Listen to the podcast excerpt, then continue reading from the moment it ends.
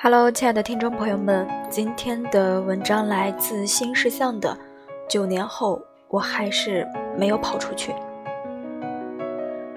今天的故事来自九年前经历了汶川大地震后幸存下来的人。九寨沟发生了七点零级的地震，无数人和我一样想起了九年前的汶川。截止八月九号下午一点。九寨沟地震已经造成十九人遇难，二百四十七人受伤。网上有条消息，戳到了很多人。刚刚看到我朋友圈一哥们儿晒一张图，零八年汶川地震，他女朋友被埋了，最后一点力气发了短信给他，说：“我撑不住了，要是能活着回来，你娶我好不好？”这哥们儿九年没谈女朋友了。在今天的故事里，一些经受过劫难的人讲述了他们的感受和这些年的变化。一个读者的十多个亲戚被埋在青川的废墟上。今天回家的路上，他看到进出九寨沟的应急救援车恍如隔世。知乎上有个匿名的回答。删掉了关于汶川记忆的回忆，只留下一句话，大意是说，为什么他第八年这么受难？因为这一年，他二十四岁，以一种理想的方式迈入了人生的阶段，而有人却再也看不到了。灾难更让人懂得珍惜，更加勇敢。一个当时上高中的男孩。看到有个姑娘在操场上给人送水、盖被子，觉得她真善良，想娶她。现在他们的宝宝一岁了，在生死面前，所有的得到和失去，都更直接的关于人，关于人和人之间的情谊。地震来的时候，或许你不在现场，但得到消息的人都会在第一时间想到某个人，想到有个电话必须要打。对于很多人来说，这是一个机会，却发现已有的平凡的一切并不平凡。对经历失去的人来说，他们不得不在巨大的废墟上重建内心秩序，背负过去，继续自己的劫后余生。灾难突然，余生漫长。以下呢是他们的故事。九年了。劫后余生的你，如今过得怎么样？第一个读者说：“当时我就想娶她。”来自网友陈大超，十六到二十五岁，重庆到重庆。零八年我上高一，汶川地震的时候，全校师生晚上都在足球场睡觉，夜里我起来了两次。看见一个女孩，不是在给别人的杯子里添水，就是在帮别人盖好被子。我当时就想，这姑娘真善良啊！要是哪天我能娶她就好了。去年年初，我们结婚了，上个月宝宝刚满一岁。第二个故事来自卡门，二十一岁到二十九岁，西安到深圳。地震中，我朝向他的宿舍走去。当时我以为，我们以后一定会结婚。五幺二那年，我大三，余震中从床上惊醒，没戴眼镜就往楼下跑。忽然很想给同校的初恋男友打电话，但是没带手机，干脆就往他宿舍走。走着走着，在半路上遇见了彼此。那时我想。我们一定会结婚的。后来我做了两条红色的手链，我们俩一直戴着，戴到我们分手。现在我在深圳，前几天他来出差，我们刚一起吃了个饭。今年他四月结婚了，祝他幸福。这个故事来自今天的。十六岁到二十五岁，从四川绵阳到现在的北京。他分享的故事来自我们给他起了个外号，害他扣工资，他却把命给了我们。那年我们都十六岁，叛逆无知，受不了数学老师的严厉，就在背后给他取外号，多次跟教导主任举报他，还故意做错事让他被扣工资。汶川地震那天，他保护了我们，我们全班五十二个人全部幸免于难。而他，却永远留在了四十五岁。他没有带走美好的记忆，我们把忏悔一直保留在心底。下面一个故事来自南烟伊森，十二岁到二十一岁，四川成都到浙江杭州。那年我六年级，我活着。很多同学都不在了。现在我上大学，每次回家遇到那些同学的家长，他们都把我拉住，上下看了个遍。都长这么大了。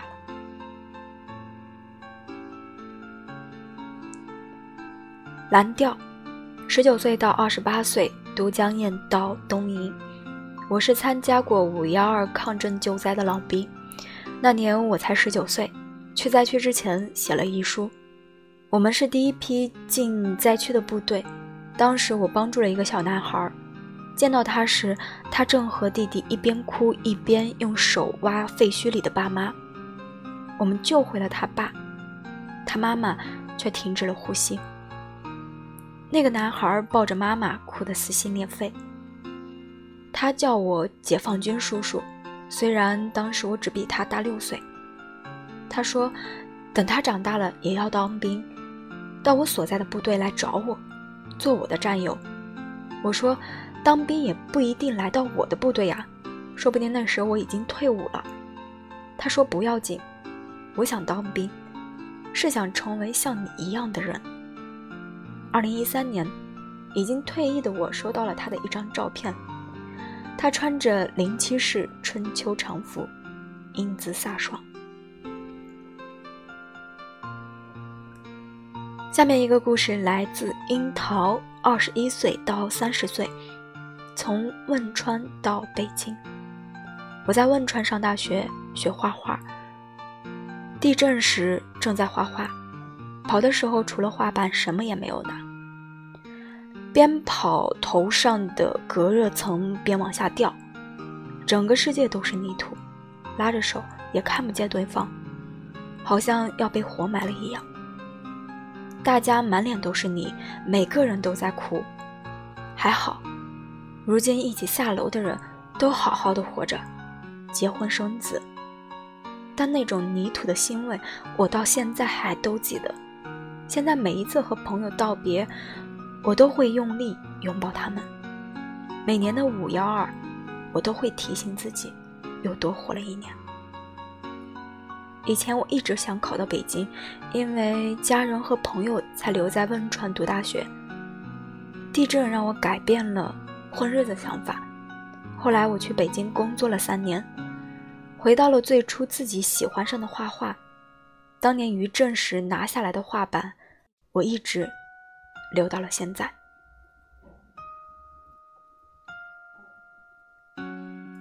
下面一个故事来自伊粉，十三岁到二十二岁，从都江堰到成都，听到九寨沟地震的消息，第一反应是又地震了。二零零八年五月十二日下午十二点二十八分零四秒，是我一生记得最清晰的时间。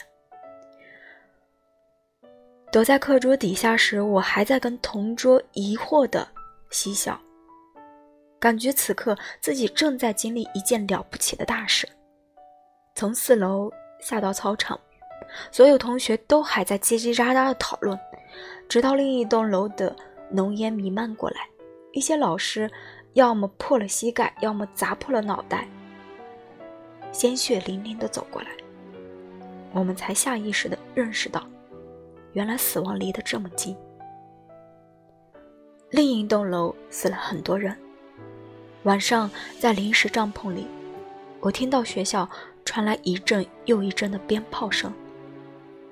在废墟里掏人的时候，掏出来的是活人，就送去医院就医；死人就鸣炮。十三岁，我对死亡最直观的感受就是鞭炮声。亲戚家的哥哥姐姐们没有逃过这场灾难，我不敢参加他们的葬礼，不敢面对他们的家人，我有种深深的罪恶感。因为他们死了，我还活着。我做过很长一段噩梦，那些梦整日整夜的纠缠着我。梦里，我和哥哥姐姐们上一秒还在做游戏，下一秒，他们就告诉我自己好痛苦。劫后余生，对于逝者来说是躲不掉的劫难，对于我来说，是漫长的余生。零八年前后发生了很多事，外婆去世，地震，母亲突然昏迷住院，这一系列的事，让我想要学医，至少做点有用的事儿。如今我在医院工作，生活实在太忙碌了，该面对的还得面对，没有精力每一次都赶上，只是每次想得起，就觉得生命很脆弱。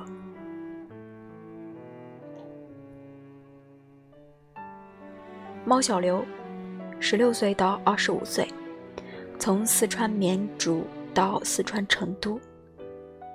九寨沟地震，我第一反应居然是想到我家的猫。零八年地震那天，它跑了，隔了一个月又回来找了我们，之后再也没有离开过。九年了，如今它还在老家生活，牙齿都要掉了。那时我高二，学校停课，我们小区楼到处都是裂缝，只能住地震棚户。我每晚在空地上和喜欢的男生发短信、打电话，在闷热中看完了《红楼梦》，在路灯底下看书复习，用白天晒暖的洗澡水洗澡。后面的苦难都没有超过这些经历，也没有感受这样过的温暖。从那以后觉得。好好活在每一天，真的不是随便说说。整个夏天，我见过太多争抢救灾资源的人，但有一个大姐，自己掏钱给大家煮了锅红烧牛肉，每天早上煮好鸡蛋放在我桌子边上。别人说她有点精神疾病，可我觉得她比我见到的任何一个小区居民都正常。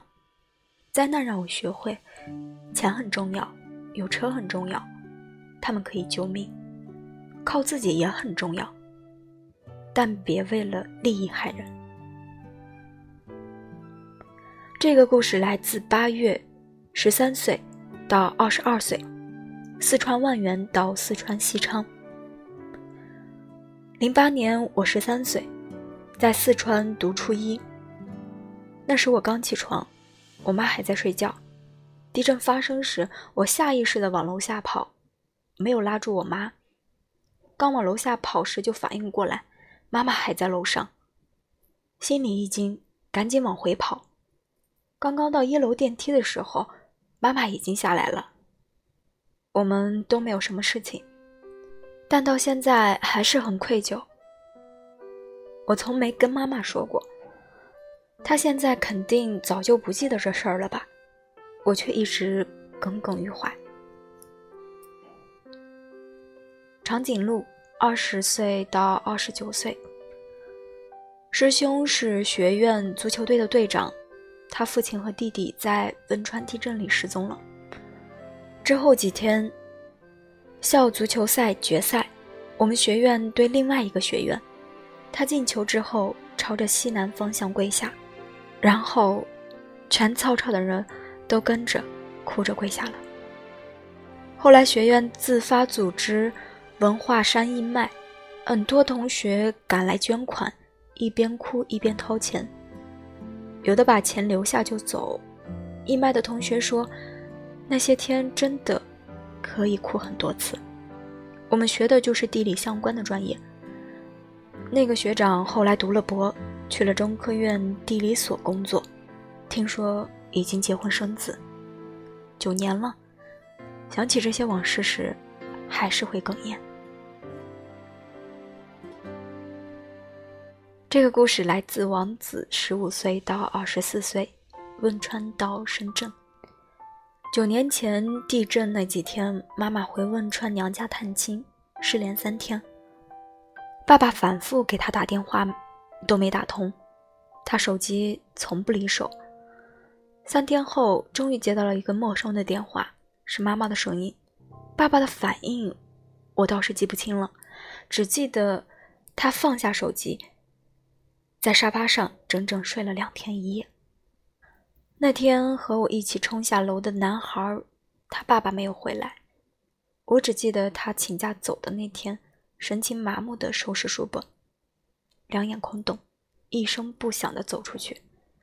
阳光打在他身上，但他今生。算是不会笑了。如果我妈妈真的回不来了，我会恨死那个挑剔饭菜、老板脸色、从来没有对他说声“我离不开你”的自己。我至今没有办法去四川旅行，那些美食和快乐的人们还不足以冲刷这种恐惧。我总担心那边的山会不会吞噬掉自己，吞掉。自己爱的人。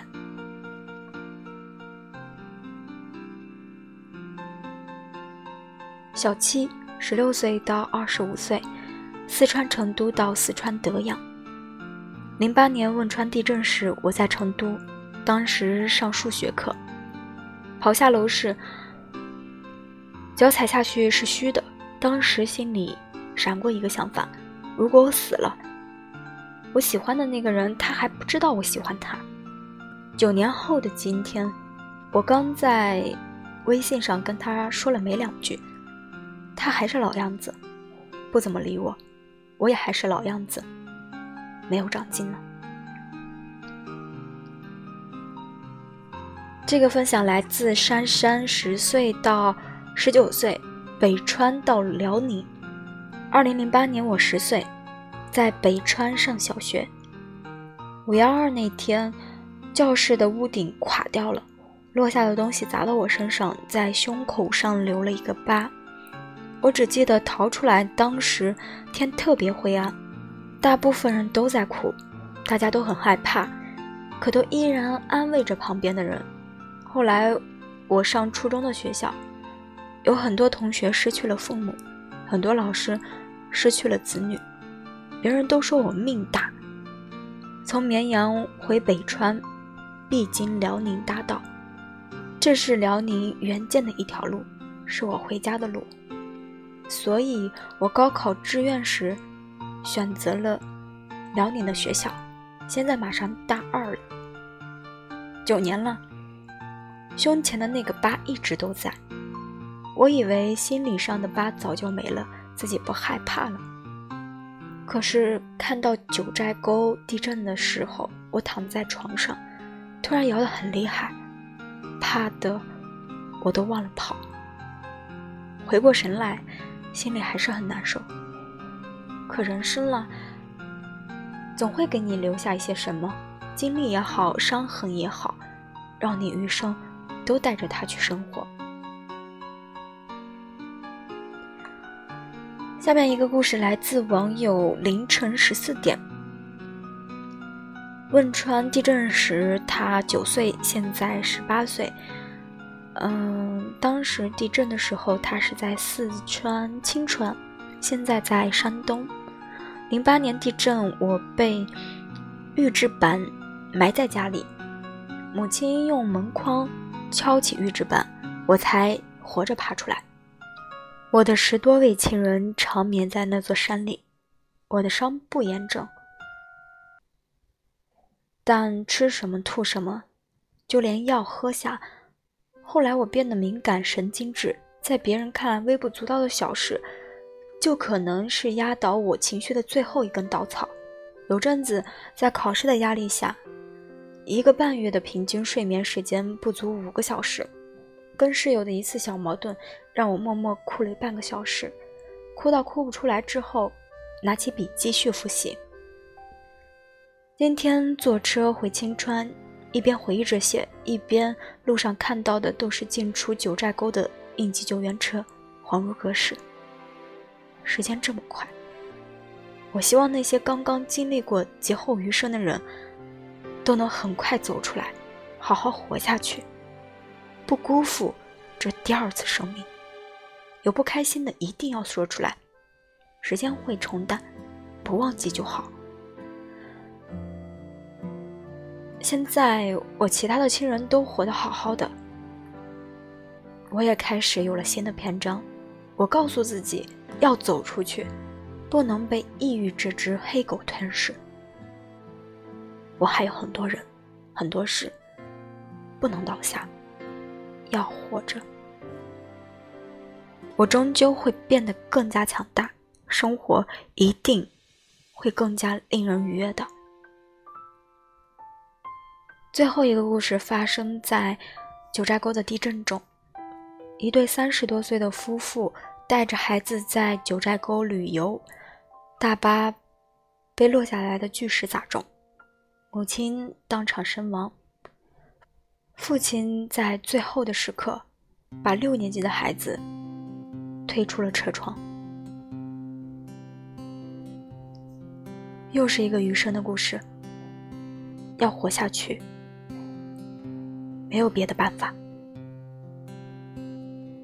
让我轻轻地吻着你的脸。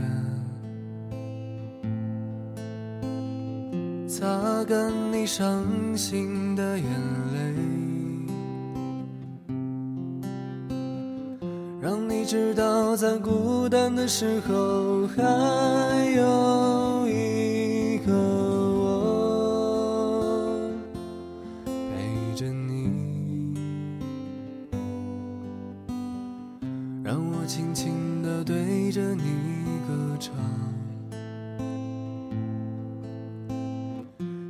吹在草原上的风，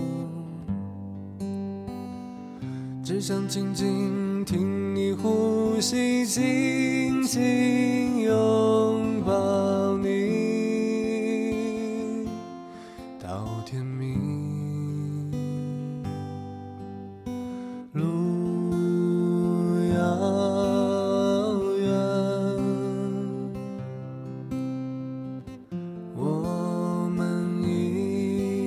走，我要飞翔在你每个彩色的梦中，陪着你。我从遥远的地方来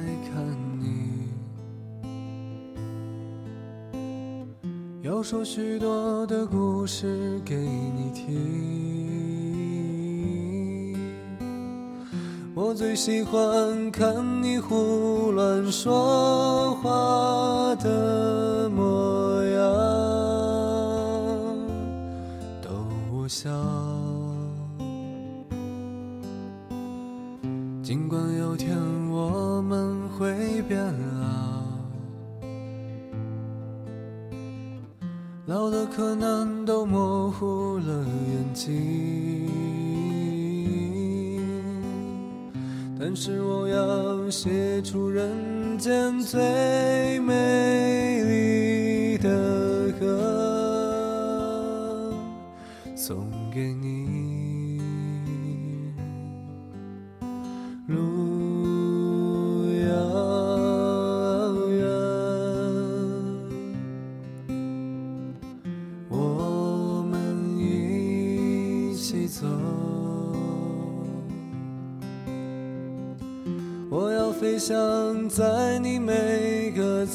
白色的梦中，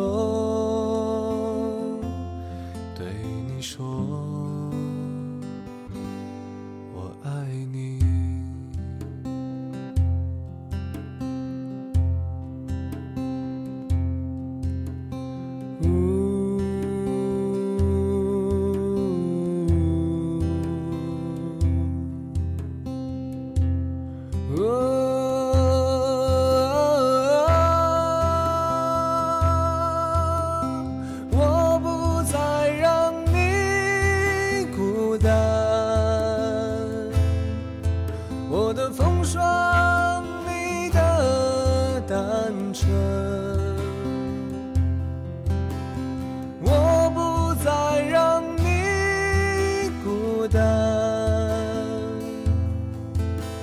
起走